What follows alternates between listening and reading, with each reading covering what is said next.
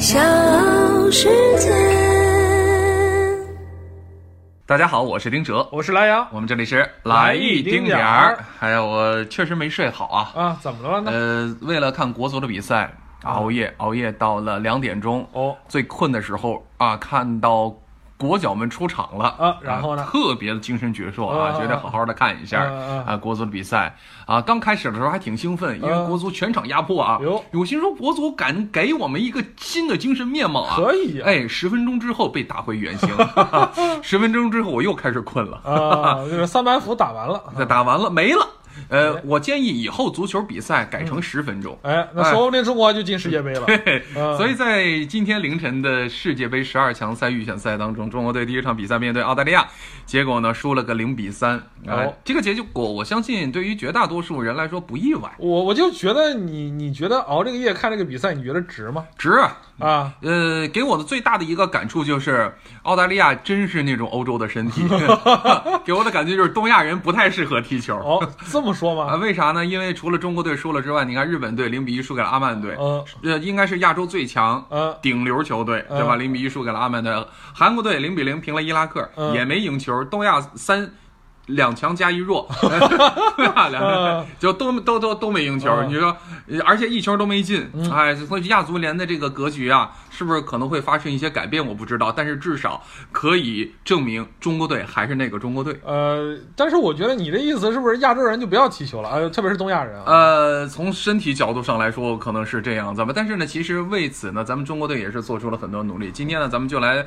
从啊国足惨败澳大利亚，我们在场面上没有丝毫的还手之力啊，从数据上完全被碾压，控球率只有三成，嗯规划球员摆在那儿不用，哎，咱就看饮水机，咱怎么着，咱就豪横啊，规划球员咱就在替补席，哎，我哎花钱买一饮水机看守员是吧？哎，怎么啊？着？哎，我买了电视，买了冰箱，我就放家里，我不看，哎就是我不开，我就为了落灰。就别人来了看，哟，你们家有电视呢啊，。所以到底怎么回事啊？咱今天跟各位一起唠一唠。先从这个用人说起吧啊。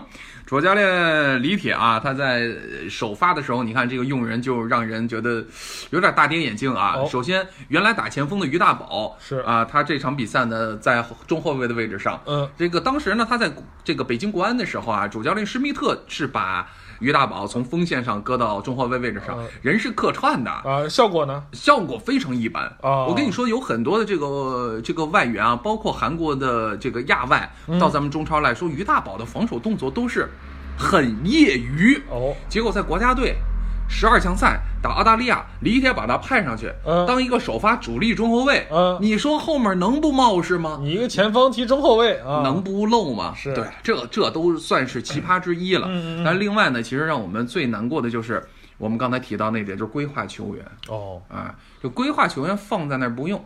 这次呢，其实中国队在此之前为了这个卡塔尔世界杯做了不少的规划，嗯。你包括艾克森，嗯。啊，包括阿兰，对吧？嗯嗯包括蒋光太，也包括这个阿洛伊西奥，这次都入选了国家队。嗯。这其中还不包括像小摩托、李可嗯。这些受伤在外没有入选这次国家队的球员规划球员。嗯嗯但最终呢，上场比赛的只有两个人，一个锋线上的艾克森，一个中后卫的蒋光太。结果这俩人发挥都不好。那我想知道为什么呃规划了这么多球员，为什么不用呢？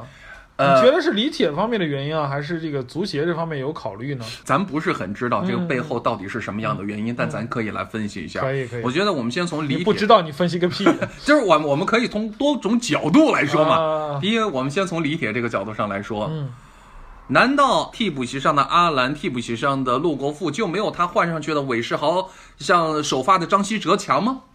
我觉得从实力上来说，肯定比人强。可能会有球迷怼我们啊了，啊，说你怼你啊，与我没关系啊，都是他说的啊，都是我说的是吧？啊，啊，你比李铁知道国家队国脚的情况吗？嗯你比李铁聪明啊！你当国家队主教练试试看。嗯但是如果他们实力不强的话，为什么要规划人家呢？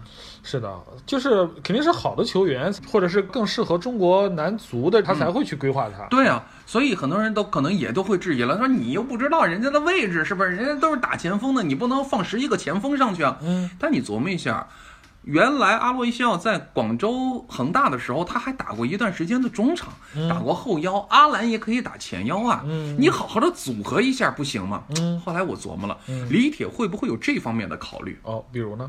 考虑中国老百姓的接受度。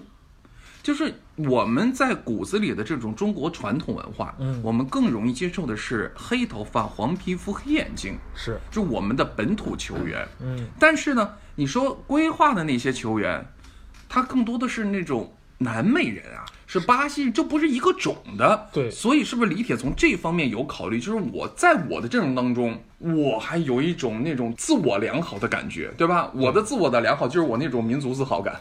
其实就是在中国有一句俗话啊，叫做“非我族类，其心必异”。嗯，你看，我们远在唐朝的时候就吃过一次大亏。嗯你唐朝时候多开放啊，外国人都都到那个长安去当官，嗯是不是？日本人啊，什么东亚、西亚的那边、呃西亚那边的人啊，全都过来当官。嗯后来发生了一件什么事情？嗯就是安禄山反叛了。嗯安禄山就是一个外国人，嗯然后他带了这样一个东西，然后你会发现，在中国在盛唐的时候，它其实是一个非常开放和包容的这样的一个国家。嗯那后来之后，你会发现中国就是越来越保守，越来越保守，越来越保守。嗯原因是什么？我觉得可能是有这方面的考虑，就是中国人可能骨子里头啊，就是他就就对这种外国人，或者是这种就是不是从小在中国长大的这种人啊，嗯他可能就是有一种芥蒂在，哦他总觉得他跟我是不是一条心的，嗯或者说我弄他了，我呃让他过来之后，他会不会就是有这种我们这个国家的荣誉感或者是民族自豪感在里面？会不会愿意去为我们去踢球？首先我们要说为什么会规划，因为中国球员的能力太差。嗯我们必须得要通过这些规划的球员来帮助我们提升实力，对。这是我们的初衷。其实我觉得对李铁来讲啊，你作为一个国家队的主教练，你的首要任务是什么？成绩啊，就是成绩。你手上有这么好的呃这个兵也好，或者是你手上有这么好的这个球员也好，你怎样去合理的利用他，才是你应该首先去考虑的，而不是应该考虑他的国籍或者他之前的一些身份，或者他是不是规划球员或他的肤色，对，是不是？那我觉得中国还有一句话说的很有道理，嗯我发现中国的话都喜欢对着说啊，就叫做疑人不用，用人不疑。哦，就是说，你既然把他招进国家队里面来了，如果说他的能力或者他的实力在这个球场上就是最好的，那你干嘛不用它？嗯，是不是？你大学专业是学正反画的，中中国古代历史正反画对比。哎，可能有他作为李铁来讲呢，我不知道他有没有这方面考虑啊。但是其实，在网上的网民的这些评论当中，大家能看到有这方面的一些评论，就比如说，哎呀，这个招这么多外国人啊，我们这个这国家队还是国家队吗？嗯什么什么？其实有这方面的声音在的。但实际上，当呃艾格森啊作为第一个规划球员站穿着中国队的战袍站在国家队的这个球场上的时候，大家的认可度还是蛮高的。而且像阿格森、阿兰他们在进球之后还显得非常兴奋。是的所以我觉得他们是职业球员，而且他们也有一个梦想，就是想去打世界杯。嗯呃，我觉得为什么不去用呢？你花了那么多钱把他们放在板凳席上，我觉得反而真的是一种浪费。所以坊间还有一种说法，这不是李铁的问题，这可能啊是足协。足协的要求，或者是更高领导的这种要求，嗯什么意思呢？就是，哎呦，你要注意咱们自己的民族自豪感啊！嗯你要纯中国人在球场上踢球、啊。你觉得有没有可能是上面说，比如说你这场球赛只能给我上几个对规划球员？呃，其实，在很早之前就有了，就是说规划球员一场比赛最多上两个，一直都有这样的传言，但是只仅存在于坊间传言。嗯但是你通过这一系列的比赛来看的话，确实是这么回事儿啊。嗯即便是四十强赛，最多也只上过三个，所以是不是在这个规划球员的使用数量方面，有一些领导层面可能对此会有所要求？但是我在想啊，你你有这样方面要求，你还是那句话，你规划它干嘛？规划那么多干嘛？其实我觉得就是有一种就是又当又立的感觉。说实在的啊，嗯但是你其实你你从这个中国这个历史的这个考虑上来讲呢，其实有这方面的担心也不是就是空穴来风的。嗯呃，我们一直都说我们是五十六个民族，五十六枝花嘛。嗯其实中国就是这么大，而且它历史上也一直都是一个非移民的国家。嗯它对于就是中国这一亩三分地儿这个，或者是这这些地方的这人呢，是十分看重的。那就我们就是五十六五十六个民族都是兄弟姐妹，大家一家亲。嗯然后突然从国外弄了一个球员过来之后，或者是从呃有不同肤色的人加入了之后，那么中国人可能他这个骨子里面多少都会有一些这样或那样的一些考量。嗯话又说回来啊，正反话又来了。嗯话又说回来啊，如果说你去规划这个球员，那么你的动机就一定要很纯。你的动机就是为了成绩。我的动机就是为了成绩。大家说啊，你不能说我又要成绩，我还又希望他是一个黄皮肤黑头发的中国人。那你自己培养青训就是了，你干嘛绕这个弯子呢？对，其实我觉得规划呢，可能只是一个阶段性。如果说你真的想把足球搞好，或者是你真的想把本土球员搞好，嗯那么你就去真扎扎实实的去搞青训，嗯，去去提升这个东西，或者从技战术上面有一些突破创新。对。那你如果说你规划了，那我我现阶段我既然如果把它作为一个短时期之内想提升国家队成绩的这样一个手段来说的话，那么成绩就一定是我去追求的。对你甚至我觉得你在球场上面前中后场每个位置都来俩规划，嗯我觉得从现在的角度上，特别是在零比三输给澳大利亚之后，嗯，我本身可能觉得少点规划可能更好，而且你本土球员踢更好。对你有没有发现，其实网上好多这种言论啊，就我就觉得很奇怪的一件事情，就觉得感觉好像像是规划球员了之后，就感觉是很丢人的一件事情。对而且你你，而且我们其实，在我们还没有放开规划的这这个年代里面、嗯时代里面的时候，经常说，你看日本，哇、那个日本的时代还是日本队吗？全是黑人。对，但是呢，日本队它也是有一定的历史的原因啊、他当时呢跟巴西呃两边可能是希望能够让各自的民族变得更强大一对我意。思就是说什么呢？就是嗯说，其实。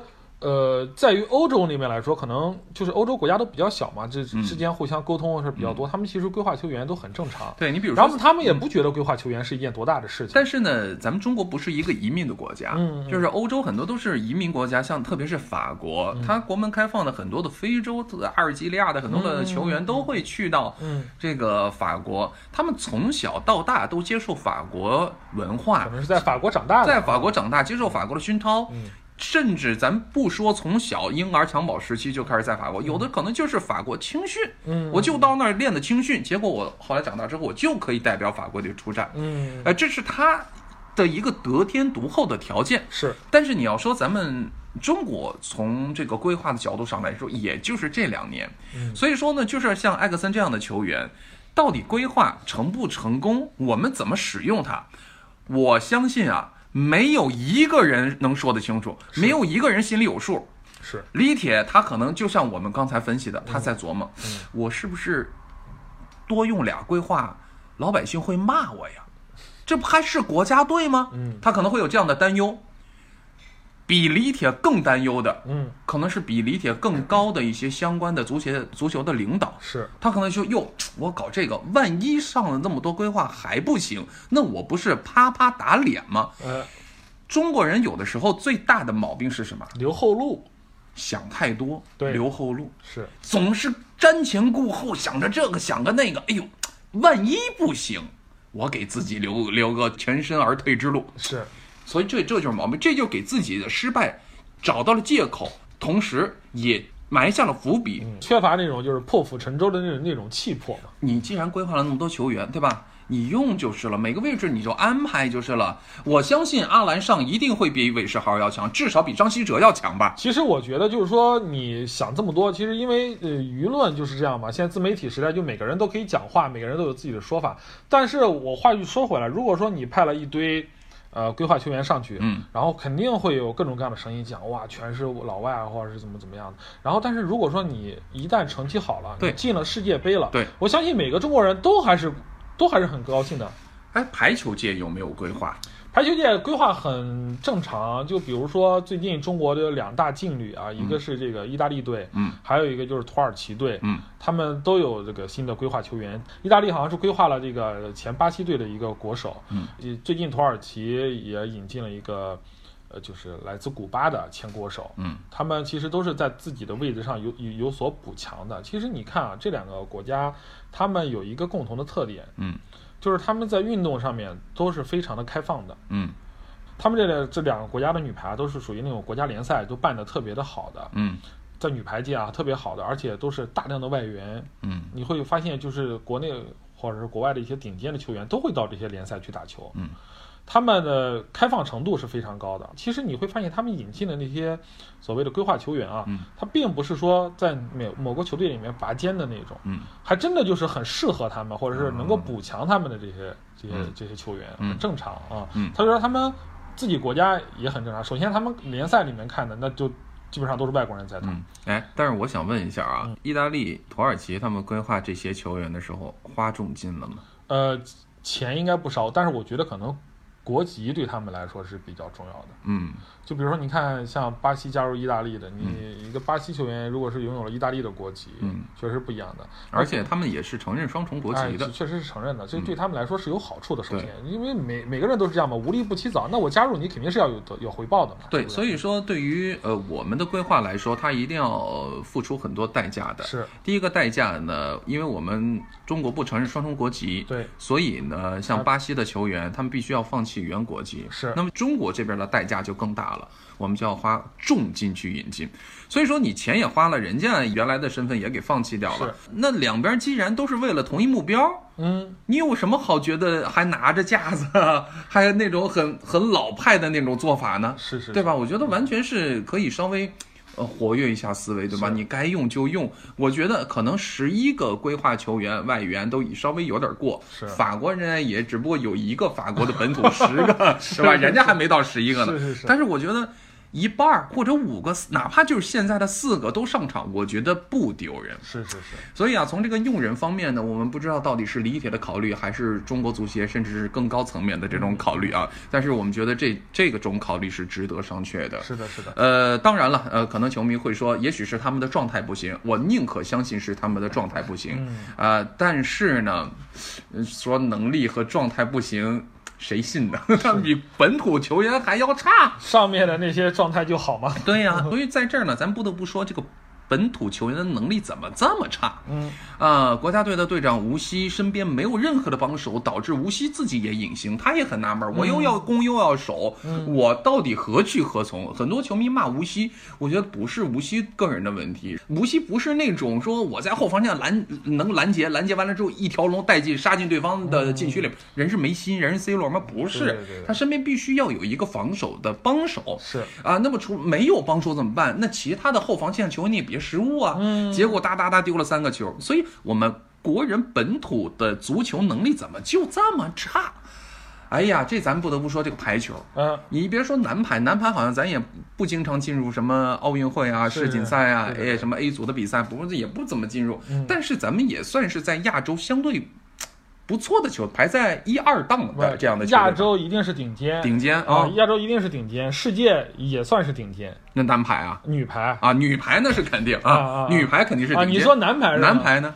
男男排的话，亚洲亚洲排不上号。亚亚啊，亚洲还排不上啊，亚洲排不上号啊不知道我们这些男同胞到底在干什么。咱咱们就说一说女排，一旦隔网相对，咱不用身体去对抗了，嗯我们成绩就相对好一点。你说咱们男排排不上号，嗯那但总比足球要好一点吧？这可能与他这个运动的项目是有关系的吧？我觉得就是说，可能对于呃这种没有网的或者在场上直接肉搏的这种，他确实对于这个球员的身体素质，嗯，或者是在他的身体能力方面是有更高的要求的。所以说呢，这个会不会就牵扯到真的就是我们东亚人的这种身体素质的原因？呃，我们老说这个韩国人身体对抗强，但是你要，嗯这只是在东亚区，是，对吧？你要是跟西亚相比呢，咱别去欧洲，嗯就到西亚，你可能身体素质都不如人家。日本队他能够现在称霸亚洲，一八年的时候跟比利时打个难解难分，主要还是靠传切配合。嗯其实这种传切配合更多的叫躲着踢。嗯，我不跟你进行身体的对抗，不跟你接触，对我躲着踢。其实我们很多的中国人也是这样，就是喜欢躲。你包括邹市明，嗯，在奥运会零八年奥运会打比赛，海盗式打法，对，他也是躲着打。但是其实他是利用了这个规则的这个合理性。但是足球它是一个高对抗的运动项目，是的，其实你说这个，我可能要讲一些有年头的事儿。你比如说像在零二年日韩世界杯的时候，嗯当时我们反正就是，呃就是在看这个中国对巴西那场比赛。嗯嗯说在那波子中国国足啊，那帮球员确实在场上是真拼，嗯但是是真拼不过。嗯那些巴西球员稍一发力，嗯，然后就就就飞掉了。对，确实是对抗不过，你会感觉，其实我们感觉这些运动员平时在我们看球当中，他们的身体素质或者是他们这个那个块儿是非常大的。嗯但是你真的，一摆到了那些巴西球员，卡洛斯这场比，感觉过去之后，那个腿都没人家胳膊粗，啊对。就那种感觉。嗯所以爆发力各方面确实都是全面属于劣劣势。其实咱不得不说，这可能就是人种的问题。呃，呃你甚至包括非洲的很多的球员，他也是这样，他的身体素质非常强。这一次呢，你像我们对手澳大利亚队，嗯他也规划了一个肯尼亚的黑人球员，嗯。第一个进球就是来自他，嗯，就他速度非常快，你就觉得他的柔韧性很好，然后你跟他做身体对抗的时候，你就扛不过人家，你没办法，这是天生的。你说这是后天练的吗？你后天可能练，但是足球你不能天天练身体，对吧？是天天练身体可能硬度技有了巧又不，行哎，技术又不行了，嗯所以就感觉中国国家队的这波球员呢，在亚洲层面也是一个不高不下，就就是那种呃面对强队、面对硬的，呃，太软。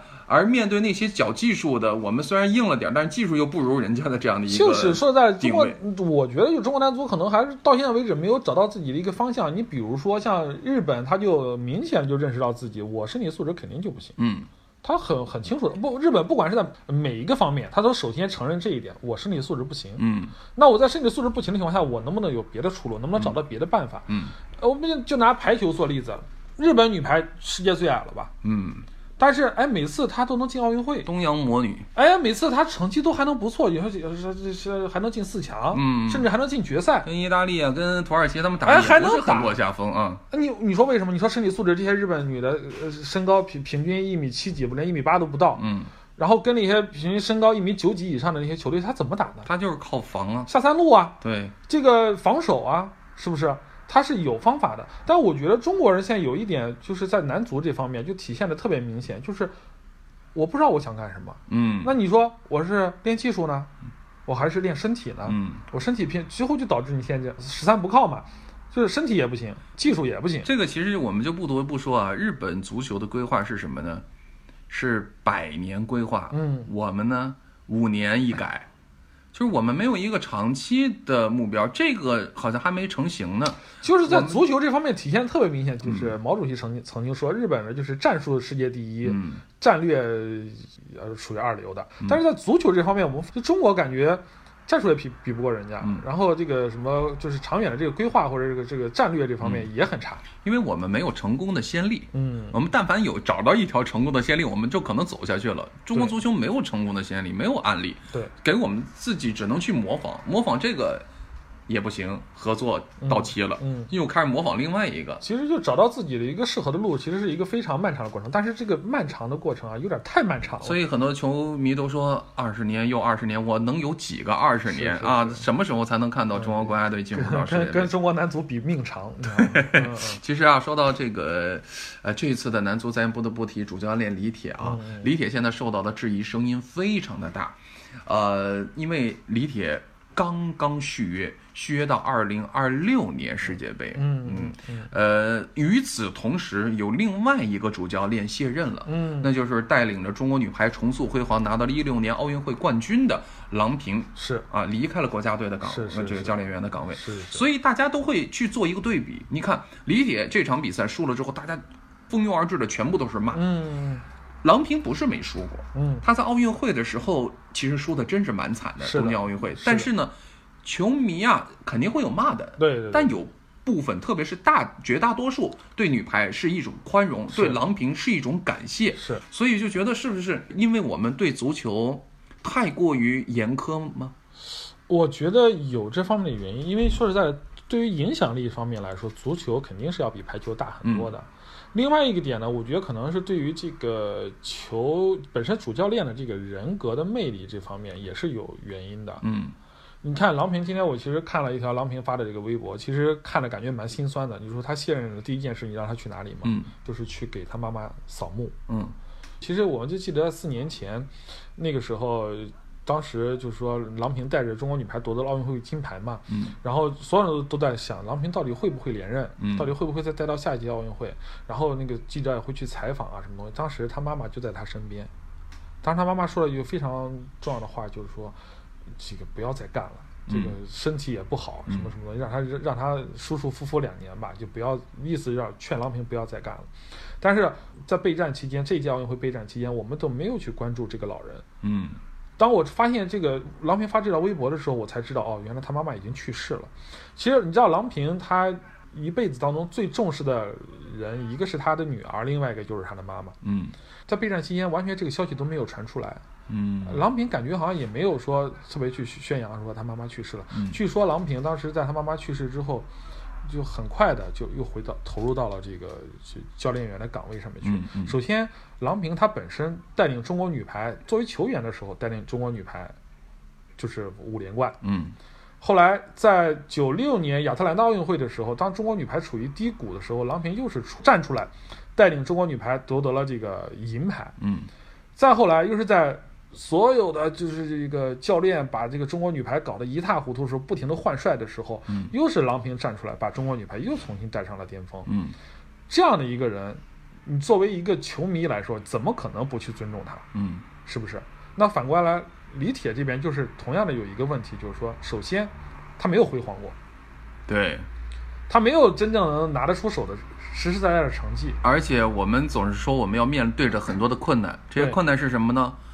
要不然就是卡塔尔的高温，嗯要不然就是防疫的问题，嗯对吧？要不然就是我们可能会失去主场的资格，去到那儿去打赛会制的比赛，嗯以卡塔尔作为主场。嗯但你想想，这些都是是问题，嗯，但这也是每一支队都面临着问题。是在每一支队都面临同样的问题的时候，你这个问题其实就不能够成为问题了。，对，就是我们大家都一样的嘛，大家都一。样，对呀、所以我们呢总是在给自己诉苦，在给自己找一些借口。嗯这就好像小鲜肉跟老戏骨的区别。嗯嗯嗯小鲜肉可能是我手破了一下，赶紧去医院，嗯，呃，要不然马上就快痊愈了是是是是，啊！你郎郎平就是什么，我可能都断胳膊了，嗯，我在那咬着牙，一定要把这场戏给演完。不得不说，她这个中国女排它是有传统的，而且是在当时那样一个年代里面成长起来的，流血流汗不流泪，嗯就是哪怕是断了，打上石膏，接着上场接发球，嗯就是这样的。所以说他们是这样一代一代拼出来的。嗯你说男足吧，我们也不能否认说他们的努力啊，什么东西的。，我们在这儿也不是批评李铁啊，说李其实李铁真的是很用心的一个教练对了。对对对对对，我们只是说，呃，足球圈的这个普遍现象，不这个说足球跟排球这样一种对效比。效果还是有有区别的。就是说，你一一个球员也好，或者是一个教练也好，你从事一项运动，我觉得天赋一定是占大比的。嗯就说我说这个天赋不只是你的身体素质，嗯我觉得更多的是在意识上，或者是你对这个运动的理解上面。嗯，你其实我们老是说郎平成功，郎平成功，郎平他怎么就能成功呢？为什么在所有人都接不了的烂摊子面前的时候，他能把中国女排重塑辉煌？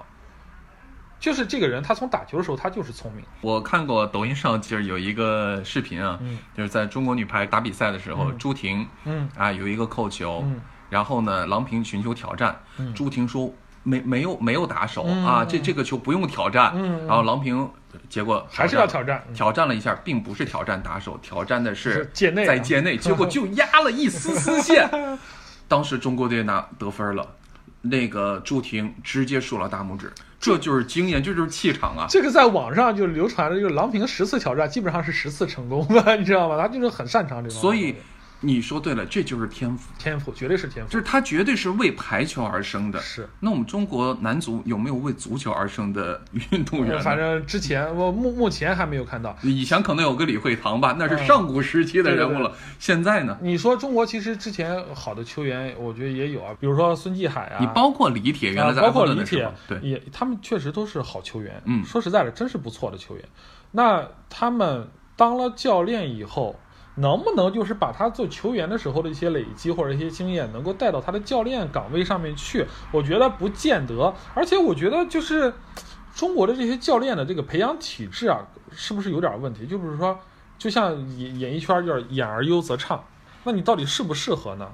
或者说你这些你你的培训的这个教练员的培训的机制是什么样子的？另外还有一个问题，就是他带的这些球员，他能不能带得动？对，就即使他有更好的这种想法，这些球员能不能够执行？是就实际上球员的接受能力也是啊一个球呃教练员执教水平的一种体现一。个一个球队里面，他这个这个这个球队团不团结，或者是他有没有出现这种内讧的这种情况，都是有的。如果说你一个球队大家的目标很明确，然后大家都齐心协力去做一件事情的，那我相信我相信他应该不会很差。嗯呃，起码大家都是奔着那方面去的嘛。我不可能说呃一盘散沙的去踢球，那肯定是踢不好的，因为毕竟是一个集体性的运动嘛。那我们就不得不说这个女排这一块儿，嗯女排这块儿其实。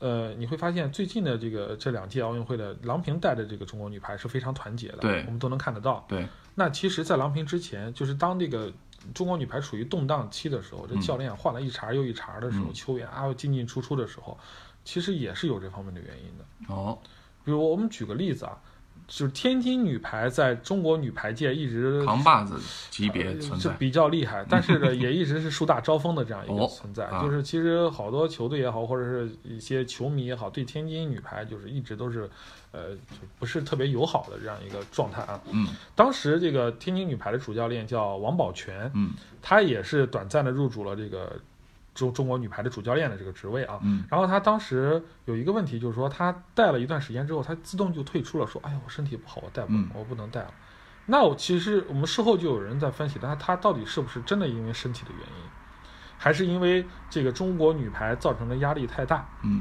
还是因为当时坊间传的中国女排的内讧有关系？嗯其实你会发现啊，王宝泉在天津女排那是说一不二的。嗯他天津女排的训练量，魔鬼训练，绝对是国内顶尖的，嗯就是这个运运动量方面，绝对是国内顶尖的。那他进了国家队之后，他这些人可不是你原来天津队的球员啊，嗯那他你这一套放到他那儿之后，还能不能能行？然后这帮子人还服不服你？嗯另外一个当时传的一点就是说，他他把这个魔鬼化的训练带到带到国家队之后，他天津队的女排，因为他平时就是这么练的，嗯天津女排他觉得这个对我来说就就不是魔鬼训练，嗯那么其他人就会觉得，哎，他就是魔鬼训练。嗯，完了之后，然后。然后然后就有一些大姐头就站出来开始、嗯开始反水，你点个名儿，啊、不不不点了，这就不点了。然后他们会觉得王宝全天津球员和其他省份的球员嗯区别对待，啊，区别对待，就是天津的球员就不魔鬼训练，嗯。那我们其他省份来了他就对我们进行魔鬼训练。嗯嗯。这样一点就是反映了这个这个主教练啊，他会不会做人，或者是他能不能是就擅长去调节这些球员的心态，能不能去团结这些人一块儿去打球。嗯。那相比之下，郎平就比他高明了很多。嗯。任何一个球队，哪怕你成绩再好的一个球队，只要是你这个内部的这个关系没有处理好，嗯。或者球员的这个心态没有处理好的话，嗯，球队不可能是有好成绩的。对，有没有一种可能，就是郎平他并不是任何一个俱乐部的主教练，然后我带了，反而大家都更认可郎平，哎，而郎平人家之前可是那个广东恒大队的主教练，哦也是啊，是不是啊但是恒大有几个入选了国家队呢？这个这个倒倒倒倒是没几个啊。呃，你看，其实当时陈忠和也是，他也不是任何一个对对的，对不对？对然后可能有这方面的原因，就是可能缺少了一些派系之争。哎是。嗯但是我们说男足的主教练李铁呢，他原来在呃河北华夏幸福队啊担任主教练，嗯。然后呢在里皮的麾下担任过广州恒大队的助理教练，嗯。所以是不是从这些方面，他也会考虑啊？我均衡一下啊。嗯。昨天有一个球迷评论很有意思，嗯。说你但凡用六七个恒大的球员，再加三四个江苏原来的球员，这场比赛可能都能拿下来了但是脆干脆派恒大去好了，对，哎对，是不是？但但是李铁那种，我不能任人唯亲呐、你们总是说我任人唯亲呐、之前李铁也带过一支球队叫武汉卓尔，嗯结果这支球队呢，呃，他有一些球员，李铁就直接给招到国家，他打了主力。明天嗯，这次没没入选，是因为明天受伤了。我觉得说实在的，就是想太多了。就是李铁想太多了，还是球迷想太多？我觉得李铁想太多。如果真有这样的原因的话，李铁就是想太多绝对是李铁想太多了。嗯你其实你看郎平，他当中国女排的主教练的时候，他有一点就当时竞选的时候就有一点，就说那这件如果说让我来当主教练，那么训练或者是怎么样的这些事情就必须我说了算。嗯郎平你会发现他其实不太关注这些网上的这些嗯评论也好、对对对对或者怎么样，他就按自己那套。因为你看他搞搞了大集训，大集训完了之后，你会发现他经常会派一些二线球员、三线球员去参加一些以前嗯会去参加的一些重要比赛，派去派去之后被人家打得一塌糊涂。那回来之后，郎平不说话，嗯我就是派这些球员，我就是要锻炼他们的。嗯那我主力球员就是要在家休息的，你们说再多没有用。嗯就我有我自己的一套执套执教思路，这点我觉得李铁是不是，如果是刚才像你说的那种情况的话，会不会应该向郎平多学习一点？嗯其实你作为任何一个主教练，有个性的主教练也好，他一定是有自己的一套办法的，他不会受外界所左右的。嗯，你看，我们不管是欧洲联赛那些知名的一些教练也好，他们都是这种人，怼天怼地怼媒体，以我为主。嗯所以我就呃，当然只是我们一种猜测啊对不代表李铁他就是这样的一种想法，。那我们说这方面肯定是有这方面的人有，啊因为什么呢？因为我们对于呃，或者是中国球迷吧，对于中国男足，嗯，要求确实太确严、太苛刻就是其实就是归根结底，就是因为你没有给我们打出特别好的成绩，嗯，对吧？你还有那么高的关注度，收入还不菲，对，我们就看不上你，我们就就有这样的我，我们就平时啊没地儿撒气儿，我们就撒到了这个中国男足的身上哎，可能有这方面的原因。所以就像你说的，我们也希望男足啊，嗯，呃，尽量不去看这些新闻，对吧？即使看到了，也不要太往心里去。男足也不容易，他哎们一直是处于舆论的这个风口浪尖上。李铁真的很不容易。原来是在这个国家队的时候啊，当时九七年十强赛，呃全场球迷喊换李铁，换李铁，秀生把李铁换下来，结果。中国队中场失控了，李铁现在又到了自己国家队主教练的这个位置上啊！现在大家又开始喊了，李铁不适合当主教练，换李铁。对，其实对于球迷来讲啊，你要知道一件事情，就是这个场上的比赛，特别是这种团体的比赛，永远不是说换一个人就能解决问题的。对，其实最后我们还想再聊个五毛钱的吧，啊，来了来个五毛钱的，这个国足到底能不能去卡塔尔世界杯？一场比赛零比三输给澳大利亚了啊！你你是专业的，你来分析吧，我不知道。怎么回事？昨天有个球迷啊，这个在抖音里边私信我，问我说说你这样啊。你是明灯，让我来预测一下国家队对 澳大利亚的结果。你。这个嘴是开过光的。我当时真是我没没敢说，嗯。我说算了算了，不说了。我这我这一说的话，估计大家又得来吐槽我了。嗯。不过昨天中国队确实是输了，嗯。第一场比赛没有看出有任何的特点，嗯。一盘散沙，是。没有核心人物，嗯。规划球员也没有完全使用到位。除了吴磊是超一级别的存在之外，嗯。任何的球员，包括严俊凌吧，啊，其他球员都不行。都不行。所以在下一场比赛，第二场面对日本，你要知道日本队第一场比赛零比一意外的主场输给了阿曼队，是是是那么第二场比赛他们逮着你死糗啊！是，所以前两场比赛很有可能都铩羽而归。呃但我觉得也算是个机会吧。啥这这还有机会哎，啊？我觉得是算是一个机会，因为日本也输了嘛。我觉得就是中国队不是没有赢的可啊，能性？对对对，不是没有赢的可能性。另外一个就是从积分上来说的话，日本输球对我们来说不见得是件坏事，对是吧？但我们也没赢啊。哎，反反正大家都输，哇，就不能见你好。哎，我死了也不能让你好活着，是吧？是呃，其实我还是不太看好中国队这一次的这样的一个征程，啊呃，世界杯预选赛征程，除非有一点可能能改变，嗯就是充分的信任规划球员。嗯我觉得要看，真的要看，因为你其实规划球员，我们也一直在讲，规划球员他也不是万能药。咱们不说不能说任人唯亲啊，但是一定要任人唯贤。嗯就说你这个能力好的球员，你就要把他派上去，甭管他是哪哪儿来的。我为什么说到这个规划球员这事儿呢？就是因为我对咱们本土的球员确实有点失望。就是你到亚洲这种级别的十二强赛这种级别上，你真的踢不过对手，是你只能够豪赌在规划球员的身上了是，只有这一条出路。是是，这也是我们这次冲冲击世界杯的一个最主要的一个呃就是杀手锏了吧？也是最大的一种赌注。对对对对成不成功，成败就在此一举了就是嘛。包括这个规划球员以后的这个政策还会不会执行，也是有可能的。也就一锤子买卖了，是是哎，没什么好丢人的了，嗯努努力吧。九月七号晚上十一点，中国队还要对日本队，嗯，还是那句老话，中国队加油！加油！今天我们的来一丁点就到这里，我是丁哲，我是蓝我，们下期再见。拜拜。